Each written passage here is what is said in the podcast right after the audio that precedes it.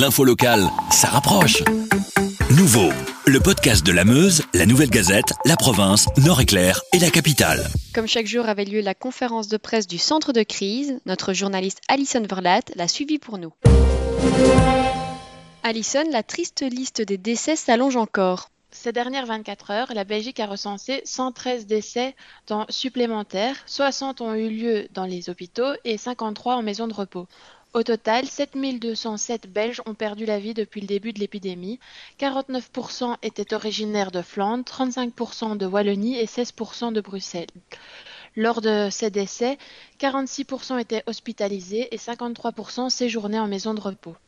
36,3% des victimes sont des hommes, 34,6% des femmes.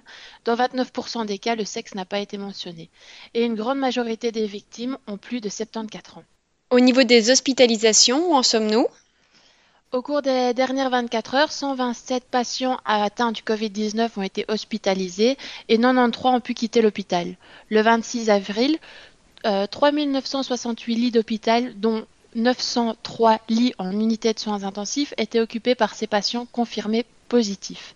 600 patients nécessitaient une assistance respiratoire et 45 une ECMO. Au cours des dernières 24 heures, le nombre total de lits occupés a donc augmenté de 11, dont 12 lits occupés supplémentaires en soins intensifs.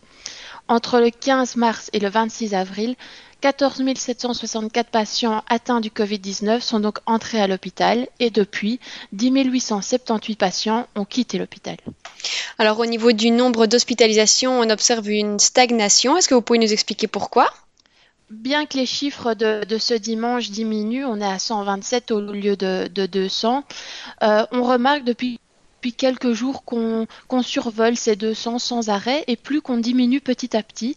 Et là, en fait, les experts ont expliqué à la conférence de presse que ça pourrait être dû à tout ce qui se passe actuellement dans les maisons de repos. Donc, dans les maisons de repos, il y a eu un vaste testing et ce testing permet apparemment de des hospitalisations de, personnes âgées.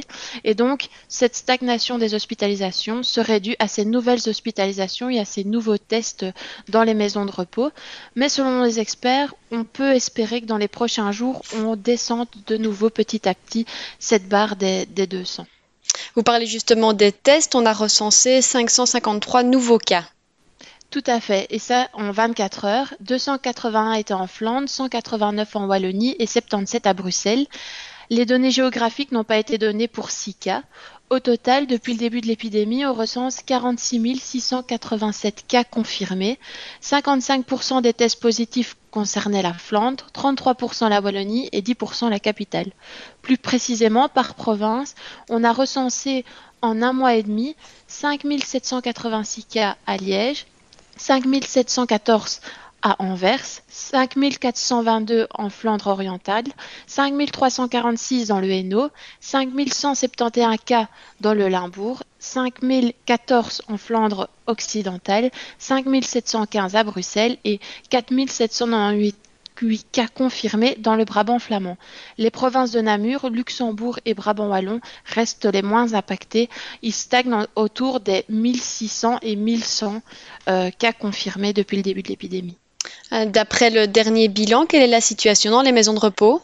Donc, comme on le disait tout à l'heure, il y a eu un vague euh, testing qui est un testing généralisé qui est lancé maintenant depuis euh, le 10 avril. Et depuis ce 10 avril, il y a 72 923 tests qui ont été réalisés dans ces maisons de repos.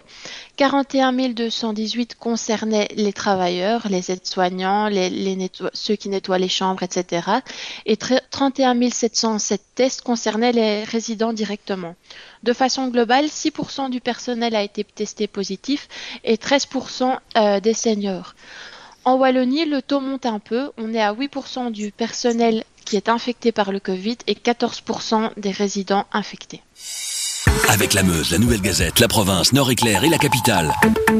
Passez en mode local.